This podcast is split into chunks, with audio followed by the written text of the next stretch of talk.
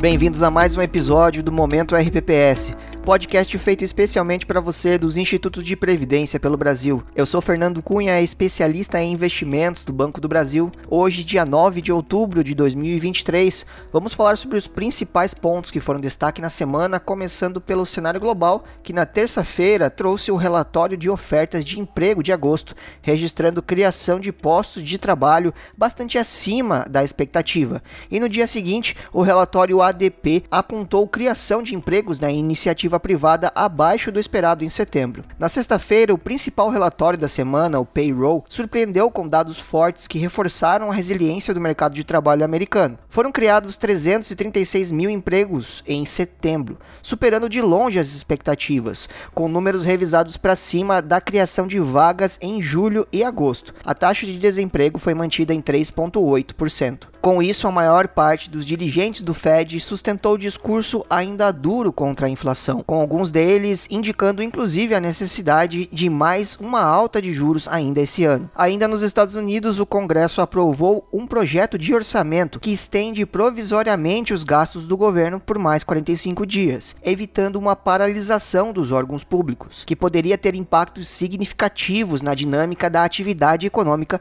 e na política americana. Na zona do euro, o desemprego desemprego caiu para 6,4% em agosto, retornando para os níveis mínimos históricos. O PMI composto de setembro até mostrou alguma melhora puxado pelo serviço, mas seguiu no campo de contração. Já na China, semana de mercados fechados devido ao feriado da Golden Week. E por fim, no Oriente Médio, escalada de tensões com a invasão do grupo terrorista Hamas contra Israel. E para os próximos dias, o que temos de agenda? Nos Estados Unidos, a semana deve ser marcada novamente por volatilidade em meio à agenda novamente cheia, após dados robustos do mercado de trabalho divulgados na última semana. Nesse sentido, a atenção especial deve ser dada à divulgação do Índice de Preços ao Consumidor, o CPI, e ao Índice de Preços ao Produtor, o PPI, além da ata da reunião de setembro do Federal Reserve. Na zona do euro, a produção industrial do bloco deve ser acompanhada de perto, com perspectiva de continuidade do viés de deterioração do setor. E no Brasil, o PMI composto recuou para 49 pontos, o menor nível desde abril de 2021,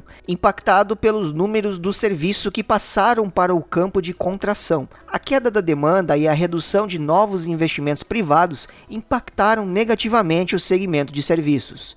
Já a pesquisa CAGED trouxe geração de vagas no mês de agosto, com saldo líquido de cerca de 220 mil vagas de emprego com carteira assinada, e ratificou a percepção de um mercado de trabalho forte. Lembrando que na semana passada o PNAD indicou taxa de desemprego no país em 7,8% em agosto, com massa salarial recorde. O IGPDI registrou elevação de 0,45% em setembro, após leve alta de 0,05% registrada no mês anterior, puxado especialmente pela aceleração dos preços no atacado e ficando dentro das projeções. Ainda assim, o indicador acumula uma deflação de 5,34% na base de 12 meses. E qual a agenda para a semana no Brasil?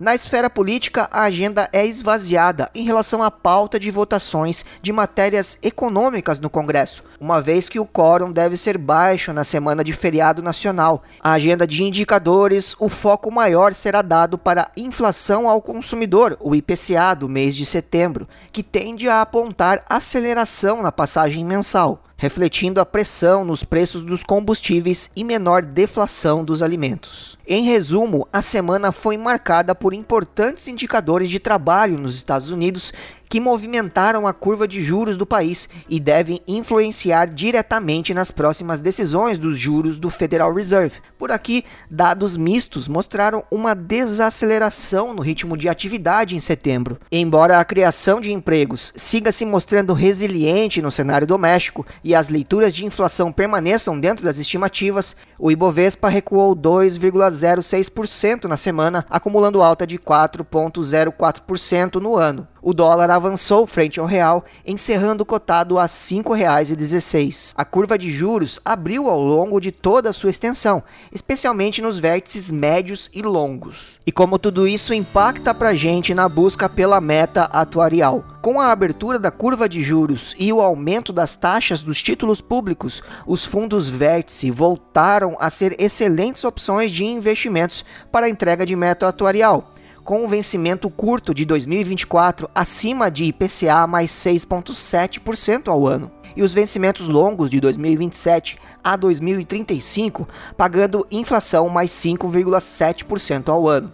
Também temos novidades para a renda variável com a parceria estratégica da BB Asset e a Trigono Capital, sendo disponibilizados três novos fundos de ações aqui pelo BB para você, nosso cliente RPPS. Todos eleitos com 5 estrelas, categoria máxima no rating da Morningstar desde 2021. Os fundos são o Trigono Flagship, tem uma estratégia de small caps, o Trigono Delphos Income, que tem estratégia de dividendos, e o Trigono Verbier, com estratégias de ações livre. A Trígono se distingue no mercado também pelo engajamento construtivo nas empresas investidas, indicando e elegendo conselheiros de administração e fiscal, e ainda interagindo não só com esses conselheiros, mas também com os principais executivos, acionistas, controladores e também minoritários, buscando excelência na governança em favor de todos os acionistas. Aproveitem essas oportunidades para incluir esses novos fundos ou realizar realocações dentro do mesmo artigo. E para isso, não deixem de agir agendar uma reunião com a nossa assessoria e assim ter uma análise personalizada para ajudá-lo na gestão dos seus recursos. Então é isso, até semana que vem com mais um podcast Momento RPPS.